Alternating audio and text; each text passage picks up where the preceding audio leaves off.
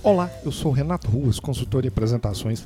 Bem-vindos ao podcast Prezicast da série Apresentações Eficientes. Se preparar apresentações faz parte da sua rotina de trabalho, do seu dia a dia, não deixe de ver dicas no meu site na seção Conhecimento www.rectapreze.com.br. Você está preparando uma apresentação ou um relatório?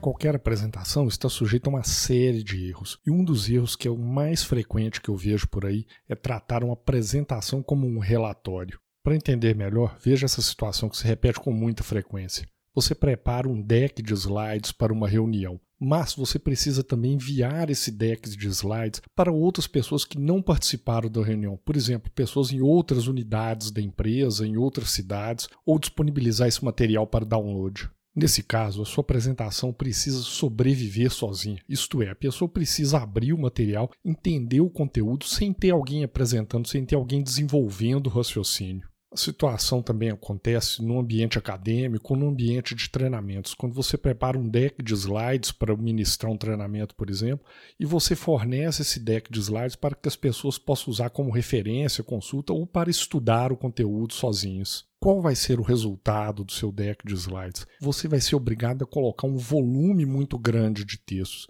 E por quê? Se o slide precisa sobreviver sozinho, você vai precisar usar sentenças completas, desenvolver o seu raciocínio, colocar detalhes, dependendo da situação, explicar passo a passo como você chegou a determinadas conclusões. E com muito texto no slide, não vai dar outra. Primeiro, vai sobrar pouco espaço para você colocar ilustrações, gráficos e figuras. E, invariavelmente, você vai ser obrigado a colocar fontes muito pequenas para poder caber o seu conteúdo dentro do seu slide. E qual é o resultado disso na hora da apresentação?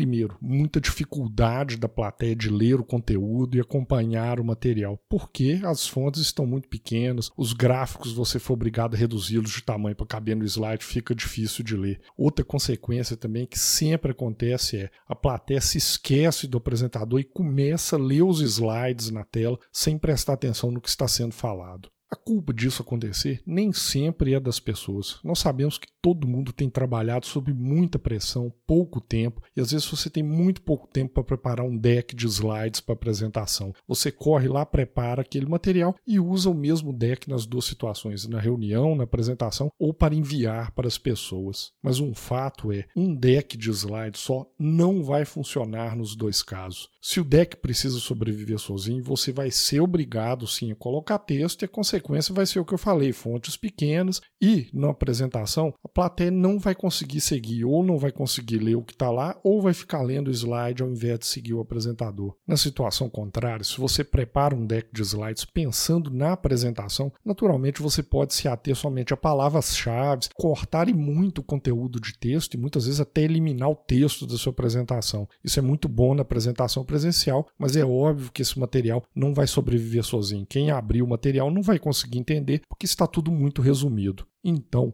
não tem outra solução. Tenha dois decks de slides separados para cada situação. Sabemos que isso é complicado, muitas vezes nós não temos tempo. Então, uma dica que pode ajudar é comece preparando o deck completão. Escreva o seu texto com cuidado, desenvolva o seu raciocínio. Afinal, é sempre mais fácil cortar depois conteúdo do que acrescentar. Então, comece pelo deck que precisa sobreviver sozinho. Obviamente, quando você for preparar o deck para apresentação, cortar conteúdo, manter-se o mínimo de texto, não se esqueça de aumentar suas fontes e aproveitar o espaço extra para valorizar suas imagens, gráficos e diagramas. Resumindo, não ache que um deck de slides vai ser o suficiente. Tenha decks separados para cada situação. Um para apresentação presencial e outro para enviar por e-mail ou disponibilizar para download. Deixa aqui outra dica que é para conhecer um artigo que eu escrevi sobre conteúdo no slide. Lá eu vou falar um pouco sobre como dosar o conteúdo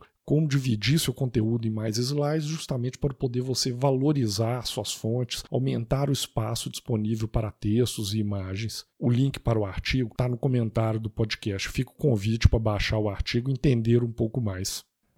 Gostou do episódio? Então não deixe de conferir outros episódios da série Apresentações Eficientes.